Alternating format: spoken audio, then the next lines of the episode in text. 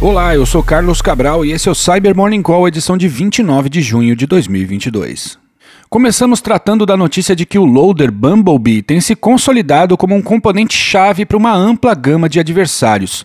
Segundo o relatório da Symantec publicado ontem, a ameaça está ligada a várias operações de ransomware, incluindo o recém-descontinuado Conte, o Quantum e o Mount Locker. Os pesquisadores ainda sugerem que o Bumblebee pode inclusive estar ocupando o terreno antes dominado pelo TrickBot e pelo Bazaar Loader. O estudo chama a atenção para o fato de que qualquer organização que descubra uma infecção do Bumblebee em sua rede deve tratar esse incidente com prioridade alta, pois ele pode ser o caminho para várias ameaças perigosas. E a equipe da Sequoia publicou ontem a primeira parte de um artigo que detalha o retorno das operações do InfoStealer Recon Stealer. Como falamos aqui no Cyber Morning Call, o grupo tinha anunciado em março que estaria encerrando suas atividades após a morte de um dos seus desenvolvedores na guerra da Ucrânia. Segundo os pesquisadores, uma nova versão intitulada Recon Stealer 2.0 está sendo anunciada no Telegram e também em fóruns do Underground. Amostras da nova versão do InfoStealer foram identificadas sendo distribuídas por instaladores de software adulterados e programas pirata. Na análise do artefato, os pesquisadores identificaram a capacidade de roubar dados de navegadores e carteiras de cripto, baixar e ativar outros payloads e extrair screenshots, dentre outras atividades. E repercutiu ontem a notícia de que um ataque de roubo de dados para extorsão teria acontecido na fabricante de semicondutores AMD. A informação de que o incidente aconteceu partiu do grupo de extorsão Ransom House, que, por meio de um post em seu site, afirmou que eles teriam extraído 450 GB da empresa. A postagem contém amostras de arquivos roubados com dados da rede, de sistemas internos e credenciais de acesso de colaboradores.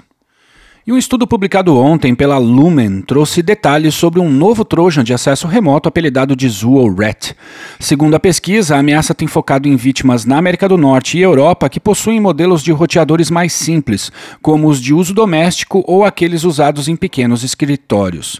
Os principais roteadores visados são os da Asus, Cisco, Draytech e Netgear. O acesso inicial é feito por meio de um exploit para falhas conhecidas no equipamento e que permitem ao atacante baixar e ativar o ZuoRat. A função principal do Trojan é coletar informações sobre a rede, monitorar o tráfego e enviar informações para o servidor de comando e controle do criminoso. Esses dados podem fornecer ao adversário a capacidade de comprometer os computadores da rede invadida e fazer o download de ameaças adicionais para executar comandos, roubar arquivos e estabelecer persistência nos sistemas infectados. Por fim, a Mandiant publicou uma pesquisa ontem sobre novas campanhas do grupo chinês Dragon Bridge. O Dragon Bridge foi identificado pela primeira vez em 2019 e vem utilizando diversas estratégias tanto nas mídias sociais quanto em websites e fóruns para disseminar campanhas de desinformação com narrativas alinhadas aos interesses políticos da China. A nova campanha visa o setor de mineração, em especial empresas ligadas à extração de metais raros na Austrália, Canadá e Estados Unidos. As indústrias visadas têm um significado geopolítico estratégico para a cadeia de suprimentos do setor, o que poderia comprometer os interesses da China nesse segmento de negócios. Segundo os pesquisadores, a campanha utiliza contas falsas nas redes sociais, se passando por cidadãos dos países visados e instigando revoltas focadas no impacto ambiental da atividade de mineração. E é isso por hoje. Obrigado por ouvirem o Cyber Morning Call e tenham um bom dia.